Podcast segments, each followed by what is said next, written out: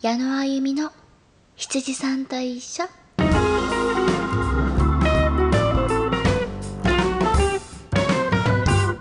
はい皆さんこんばんは。パーソナリティの矢野あゆみです、えー本日も皆さんお疲れ様でした。いや今週もね雨だったりとか暑かったりとか大変でしたね。なんか全国的にめちゃめちゃ雨降った日あったじゃないですか。皆さん大丈夫ですか？私のあの実家の方もすごく降ったらしくて避難警報も出たという話があったので皆さんはどうでしたでしょうか？あの元気でいてくれたらそれだけで嬉しいです、えーもしねこのラジオ暇つぶしでも聞いてもらえてるなら何よりなのでよかったらあのねただの時間つぶしだけでもいいので活用ぜひしてやってください。よろしくお願いします。はい。えー、とうとうね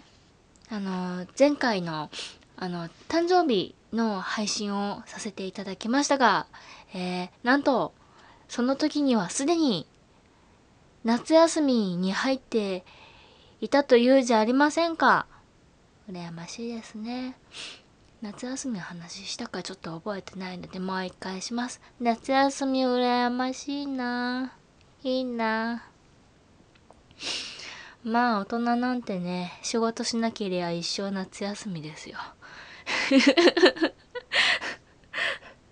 あ肩書きというかねこう顔にニートって。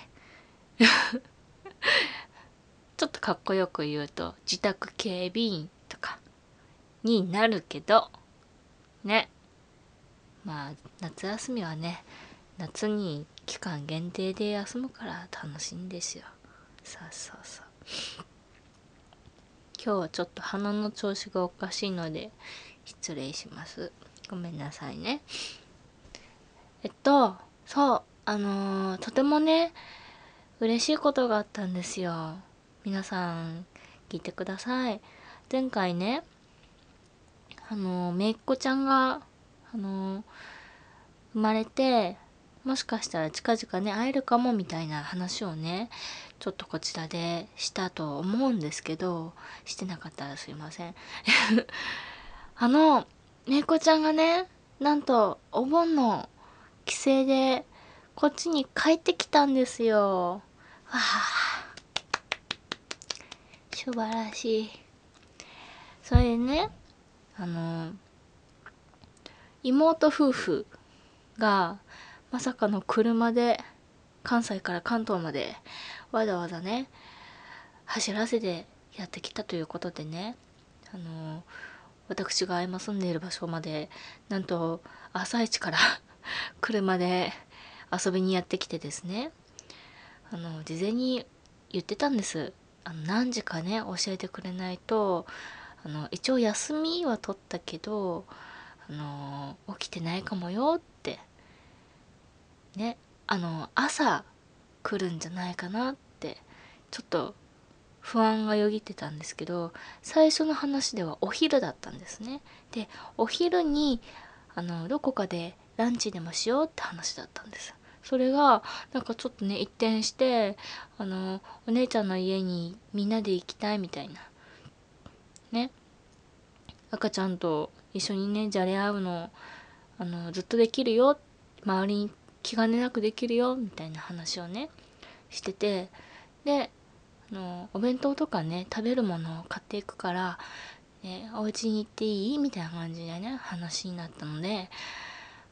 えまあそんなに片付いてないけど来る？みたいな話になってああじゃあそれしねそれしようそうしようってなったんですよ。で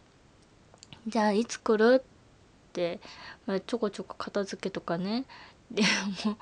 あのくたくたなんかちょっとできる限りしかできなかったんですけどとりあえず綺麗にできるところみたいな半分寝ぼけながらやってたんですけど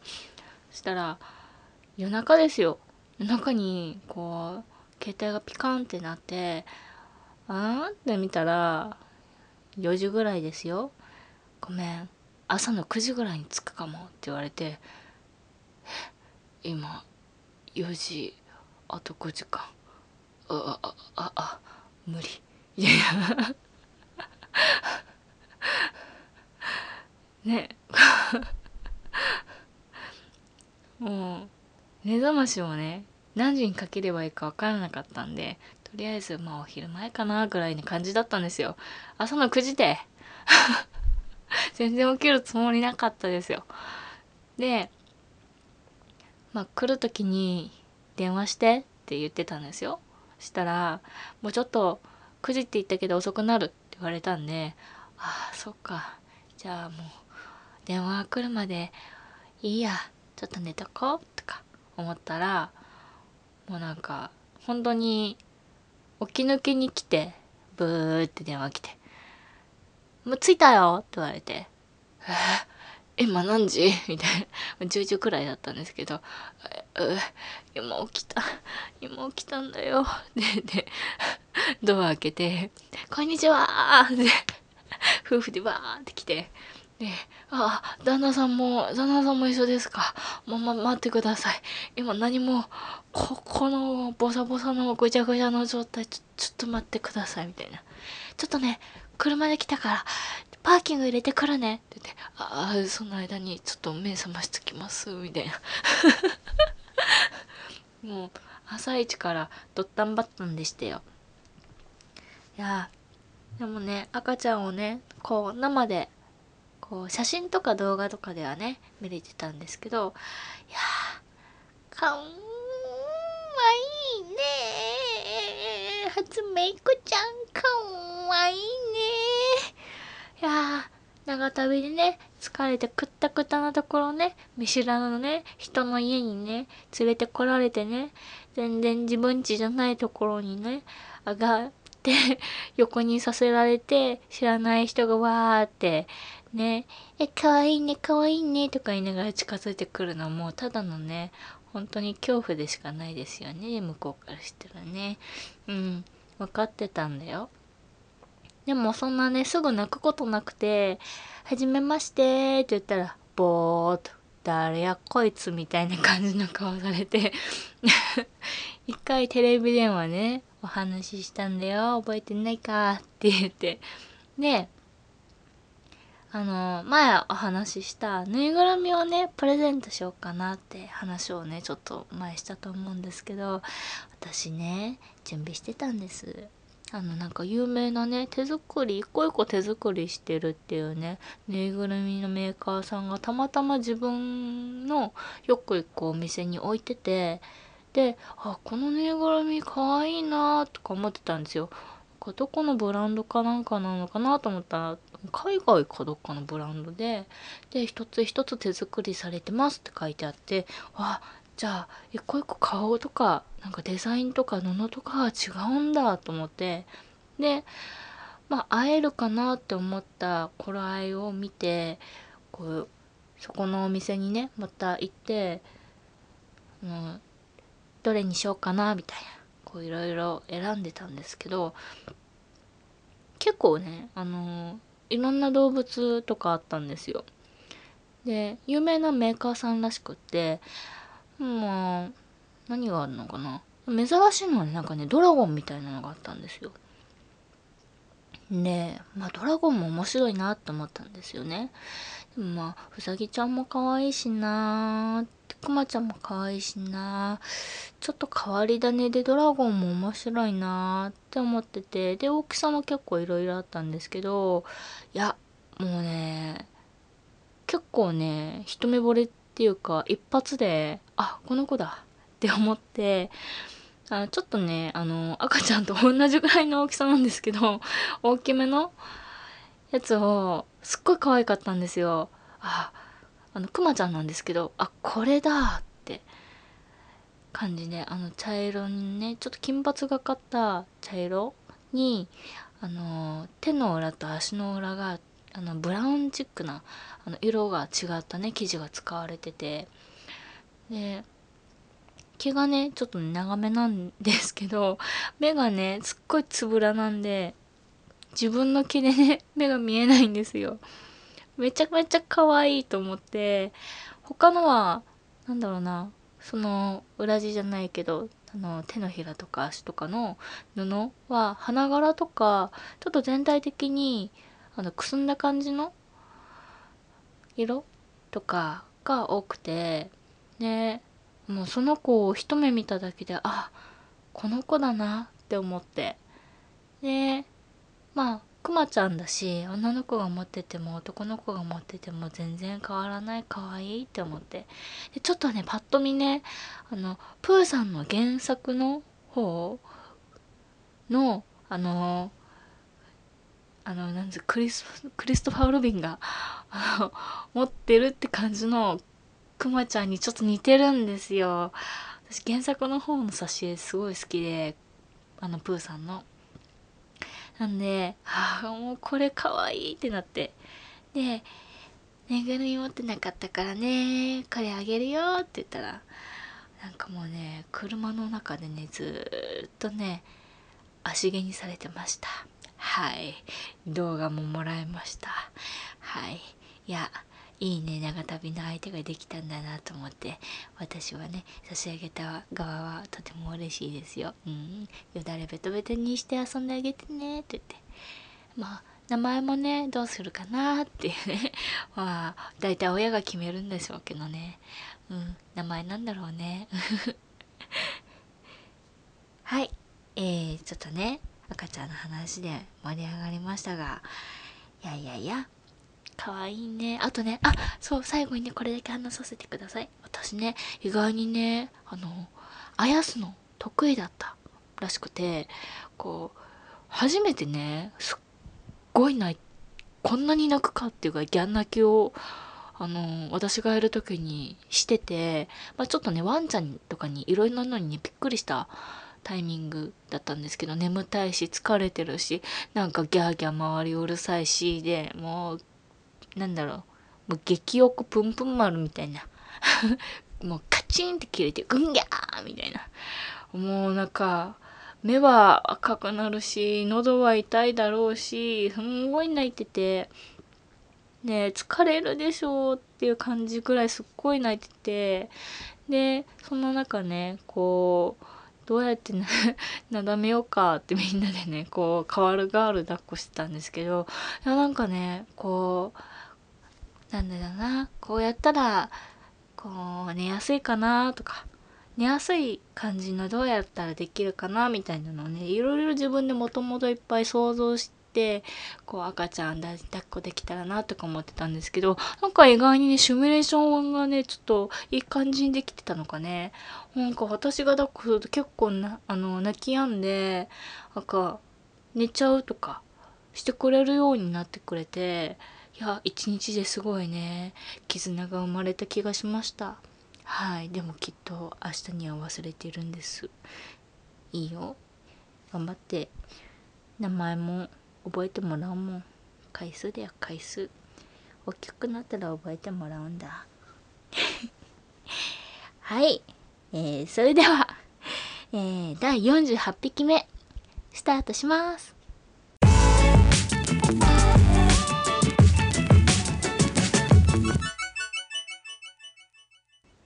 ラジオコーナー。羊たちはドラマの夢を見るか。はい。はい。えー、今回はねドラマ。しかもその中でも今私の中で韓国ドラマがちょっとね流行っておりまして。ちょっとそれをねあの2作品だけご紹介したいなと思います。久しぶりの作品紹介なんでね。いや是非ね紹介させてください。えっとちょうどね あのいろいろなことが重なって今ちょっと韓国ドラマとか韓国映画とかにハマってるんですけどあのその中でもあの私ネットフリックスをよく見るんですけどちょっとね、ネットフリックス限定のドラマになっちゃって、本当に申し訳ない。あの、でも、興味がある人は、ぜひ、ネットフリも入ってください。あのネットフリ勢からするとこのドラマめちゃめちゃ面白いんでおすすめです。今やってるところなのでぜひ、えー、見てほしいなと思います。ではまず1作品目、えー、ネットフリえー、ネットフリックス限定限定？オリジナルドラマか。で、えー、韓国ドラマで、えー、ミナブダンの事件手帳というんですけど、あの美しい男のお堂と恋と、えー、書いて、ミナムダンと読むんですけど、あのー、すごいね、イケメンが出てきます。まずね。で、あのー、どういう話かっていうと、まあ、なんだろうな、占い師みたいな感じの、あの人が出てくる。ってめっちゃ適当。な 話なんですけど主人公のイケメンがその占い師をやっててですごいね富裕層を VIP を相手にこう占いをしてるっていうところから始まるんですけどあの実はあの占い師っていうのはあの仮の姿というか実はあのそういうねあのー、霊霊能力的な何かをこうね感じるみたいなのは全然ない人間が実は占い師。で占いとかもね全然できないんですけどいろんなあの技術を駆使して占い師という立場になっててあの昔あの自分のせいで亡く友達を亡くしてしまったその犯人を見つけるために占い師をいろんなあの仲間の手を借りながらやってるっていう話ででそれをカフェ占いカフェみたいなところでやってて。でそのカフェの店員とかがあのその仲間事情分かっている仲間でみんなかっこよかったり可愛かったりするんですよ。で、えー、警察側にもあのー、面白い人たちがいて登場人物で。で、えっ、ー、とめちゃめちゃ綺麗で強くってかっこいいあの人が刑事さんがね出てくるんですけど、まあ、実はその刑事さんとその占い師さんのあの共通の相手が実はその昔亡くなった人。ででそこからこう刑事と占い師のこのなんかなんだろうな。こうバチバチバトル みたいなのがありつつそのなんか事件が起こるたんびに実は占い師がその占い師が関わっていたとかなんで占い師がこここんなとこにいるんだみたいな。これは警察の仕事だっていうこうねちょっとねドタバタコメディチックなえっ、ー、となんだろうなこれはサスペンス？になるのかな？結構ねギャグ路線も多いんですよ。イケメンが白目向くとかね。あるんですよ。はい。本当にかっこいいんですよ。うんうんうん。ですごい可愛い子も出てくるしもう刑事さんめっちゃ綺麗。本当に綺麗。びっくりした。ですごい強いんですよ。でその刑事役にも何人か男性が出てくるんですけど みんな面白い ちょっとやっぱりコメディチックな感じのパッと見わかんないんですけどそんな感じってで今配信中で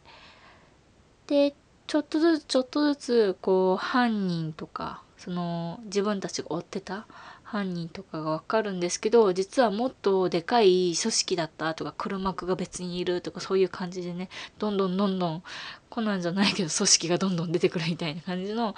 なんかねそういうのとかがあるんで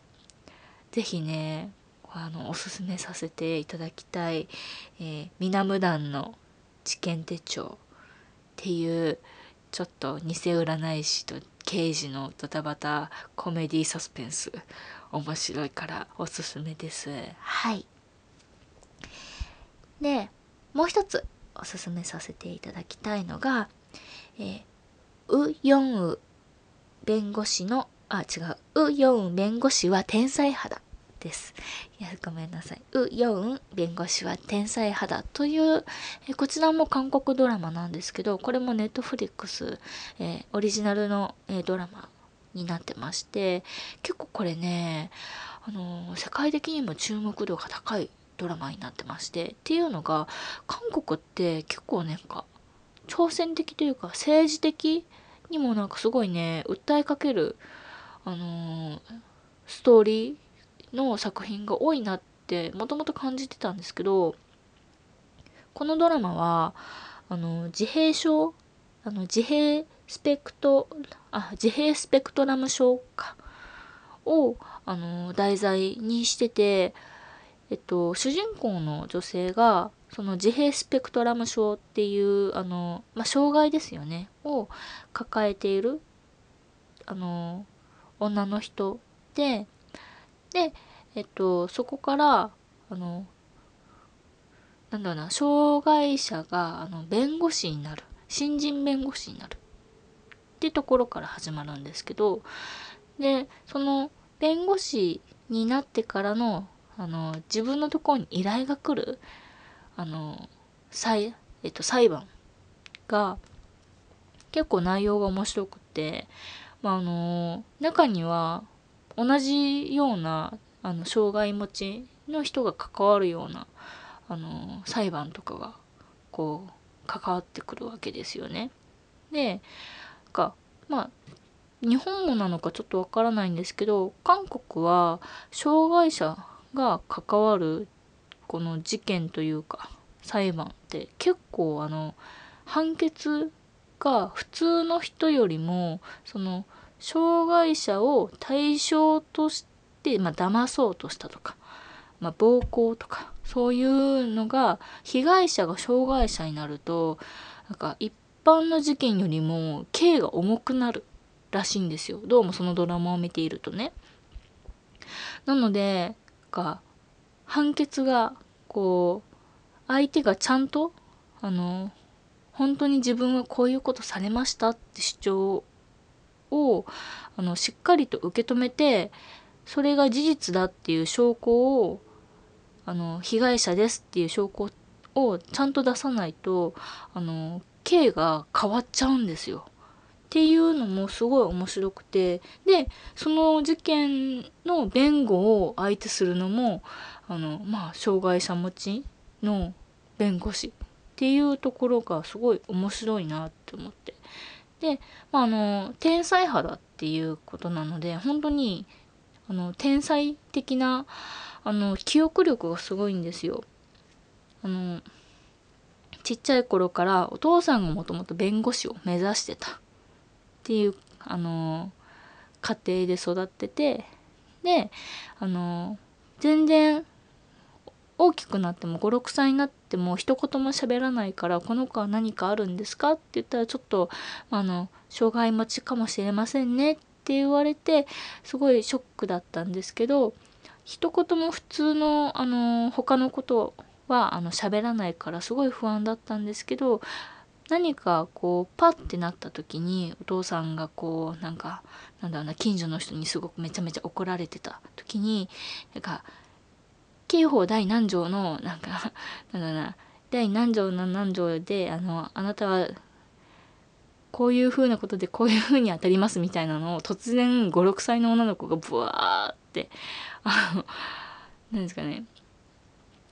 憲法をこうわーってまくしたて出してで、まあ、あのだからあなたは今障害にこれに当たりますみたいな刑難条に当たりますみたいななんとか罪ですって言われるんですよ56歳の子に。であのお父さんが「あお前はもしかしてお父さんの本を読んだのかい?」、ってなってでそこからこうね弁護士になっていくっていうのが第1話の初めの方なんですけどいや本当にね題材がめちゃめちゃ面白いんですよ。であの世界的にもあの有名っていうのがあのネットフリックスは入ってると分かるんですよね。あのランキングがあって1位から10位まで。今日本ではこのランキングこういう作品がよたくさん見られてて1位から10位がこちらになります。でそれが、まあ、世界対象でも見られててでそれのあのー、1位にすっごい食い込んでくるんですよ。あの新作が出るたんびに。これもこのウ・ヨン弁護士の分もえっと今現在進行形で配信中で結構ね頻度高いんですよね。さっきの「ミナブナン」の作品もそうなんですけど結構あの配信頻度が1週間以内に1話また配信されたりとかしてであれ？この間配信されたばっかなのにまた新話新しいやつが配信されてるっていうので結構まあ配信のスケジュールも決まってたりするんであの1週間がめちゃめちゃ楽しいです しかもねあのそんなにがっつり1時間とかやらないので45分くらいかな。なんでまあお仕事の合間とか移動中とか寝る前とかにもう全然見れると思います。しかもあのー、なんだろうな。このウ・ヨン弁護士もそうなんですけどあのミナムダンの方もやっぱりちょっとね恋愛がこうヒュンって出てくるんですけどラブシーンみたいなのがねでミナムダンの方は、まあ、あのその主人公の占い師偽占い師と刑事さんがこうどうなるかなどうなるかなみたいなのがあるんですよ。でなんかなんだろうな今のところとフラグは立ってるんですけどはっきりとはまだしてない感じが。ちょっとねうーどうなるんだいっていうのがあってでウ・ヨン弁護士はねいい感じに今なってるんですよ。それも相手もすっごいイケメンでめちゃめちゃねそれがキュンキュンするんですよ。私久しぶりに韓国ドラマでこんなにキュンキュンするんだって思って。あの、キスシーンみたいなのもね、出てくるんですけど、もうなんかね、はぁって言っちゃって、声に出ちゃって、え、え、めっちゃめっちゃいいっていう。あの、演出もすっごいなんだろうな、ロマンチックなんですよ。しかも、まあ、日本のドラマで最近キスシーンがあるドラマを見てないせいかもしれないんですけど、結構長いんですよね。韓国ドラマのキスシーンっていろんな角度から撮るっていうのもあると思うんですけどこうなんだろうなハムハムっていうんですか？が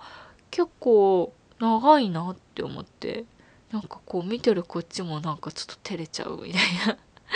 のがこうあるんですけどな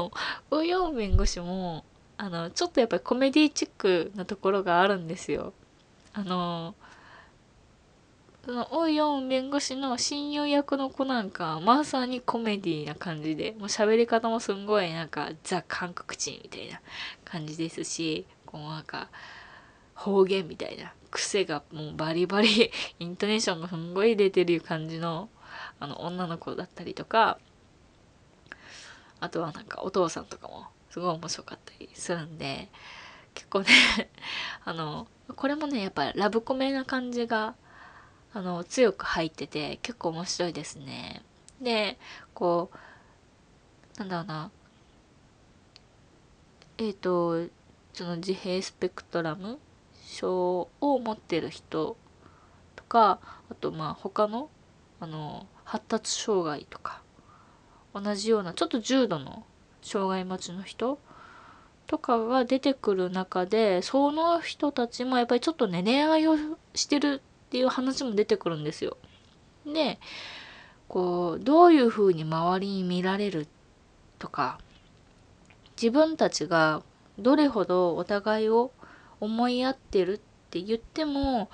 相手がやっぱりちょっとあのー、違う風に見えるっていうだけでそれがあの信用されないっていうあのー、壁ですよねいろんなものの。そういうのもあるっていうのがすごいこう伝わる作品でなんかこう本人たちが良ければいいっていうのがなかなかねこういうのだと難しいんだなっていうのがすごいね丁寧に丁寧に作られてて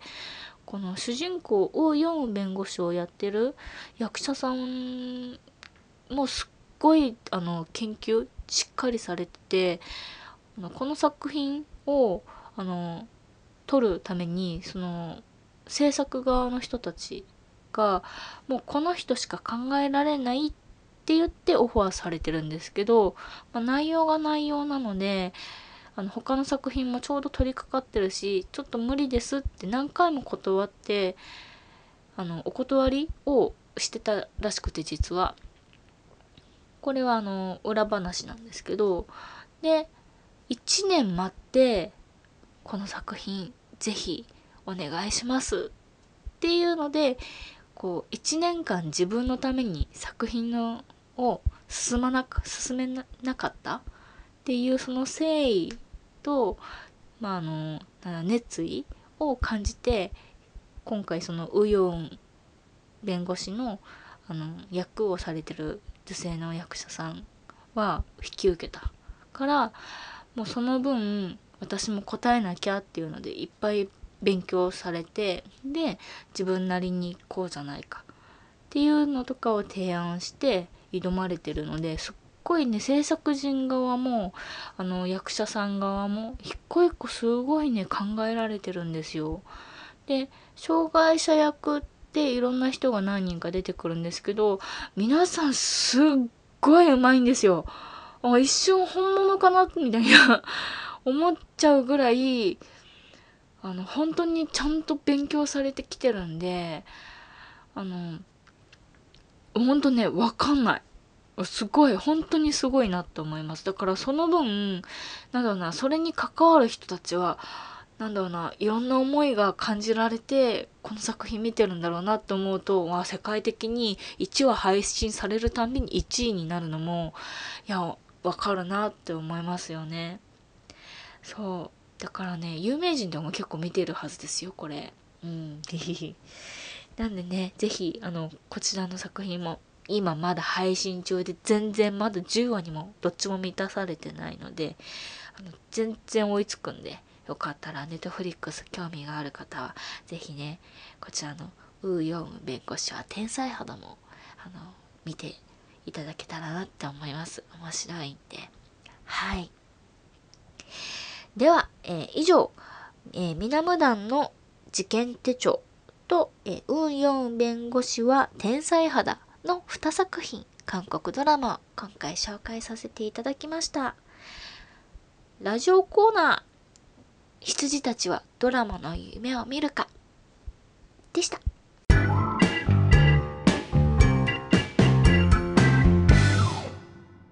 はい、えー、48匹目矢野あゆみの羊さんと一緒、えー、皆さんいかがでしたでしょうか、えー、そろそろお休みのお時間がやってまいりました。はい、えー、今回はね、まあ、前半ちょっと赤ちゃんのね私の可愛い可愛いめいっ子ちゃんの話をじっくりさせていただいたのでちょっとねあの韓国ドラマの紹介をまあ短めにさせていただきましたがあのこれはもうね見ればわかる面白さですよ。本当に面白いんでよかったらね是非見てください。全然まだ見れる話数なのでこれね多分ね DVD 化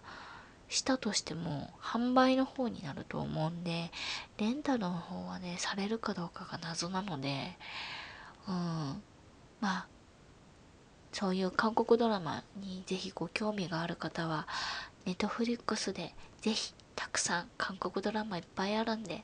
オリジナルネットフリオリジナルドラマめっちゃ面白いのでよかったら見てみてもいいかなって思います。はい、えー、それではお便りについてですね、えー、この番組ではリスナーの皆さんからのお便りを募集しております、えー、まず、えーラジオコーナー羊たちはあ、違う。もう忘れ、間違えた。えー、ラジオコーナー、羊たちのおしゃべりでは、えー、皆さんからのお便り、え絵を募集しております。えー、恋愛について、お仕事についてなど何でもいいです。えー、ぜひ、えー、矢野さんちょっと聞いてこれ、みたいな感じのお話お待ちしております。会話しましょう。お話ししましょう。はい、えー、次が、えー、ラジオコーナー羊、えー、羊たちはまるの夢を見るか。では、えー、皆さんのおすすめの、え、ラジオ、ラジオじゃない、ドラマ、映画、え、なんだ、アニメなどなどを、え、こちらでよかったらご紹介させていただくので、作品はよく知らなくても、これ見たことありますか？よく知らないので、かったら紹介してくださいみたいな感じで全然紹介するのであのよかったら教えてください。えー、とインスタの方とかえっ、ー、とツイッターでもこちらのラジオをご紹介しているので、まあ、よかったらそちらのあのー、なんだろうなコメントのところ？でもいいんで、私全然いつも見てるので、そちらで、あの、この作品ってどうですか？とか、実はこういうことあってよかったら聞いてくださいみたいな感じでなんかフォンと 一言飛ばしてもらったら、それぜひ紹介させて皆さんにちょっとこれこういう話出たんですけどどう思いますか？って紹介させていただきたいなって思うんで、是非送ってください。まあでも一応ね、あのー、番組専用のメールアドレスがあるので、それもご紹介しますね。えっと、番組専用のメールアドレスです。hitsujisanto.gmail.com 羊さんと .gmail.com です。えっと、Spotify の方だったかなあのアドレスのところポンって押すとあのメールがそのまま送れる仕様になっていたはずなので、うん、確かね、うん、違ってたらすいません。なんで、まあ、インスタやってないなと思ったらそこからポンって押してメールチュパッと送っていただけると大変ありがたいなと思います。あと、まあ、大して何もないんだよな。ただ聞いてるだけだからなって 思ってる方もよかったら、私に、私や番組に応援メッセージ送ってくれると嬉しいなって思います。本当にね、私これどれだけの人が見ているのかとか全然知らないんですよね。もしかしたら誰も聞いてない、身内しか聞いてないっていう可能性があるなって思ってちょっと怖いんですよ。身内以外にもいるって知りたい。リスナーさんよかったら皆さんの声聞かせてください。はい。あと、よかったら番組の存続のためにえっと番組をね定期購読みたいな形であの毎週、まあ、各週かにあの即突で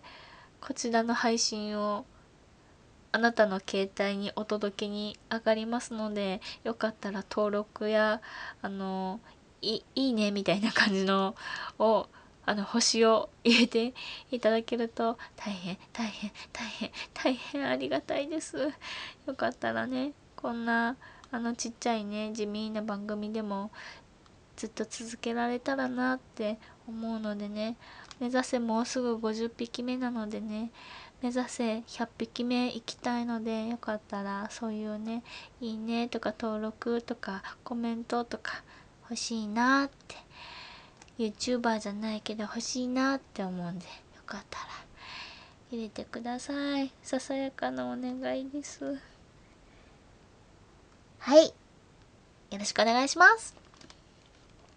ではではでは次回はまた隔週なので8月の終わりぐらいかな。にねこちらまた配信させていただければなと思います。えーそれでは、えー、皆さん、良い夢をおす、えー、見ていてください。えー、これからお仕事のお仕事の人は頑張ってくださいね。応援してます。頑張れ。私は今から寝ます。それでは皆さん良い夢を。おやすみなさい。あ、以上、矢野あゆみの羊さんと一緒でした。バイバイ。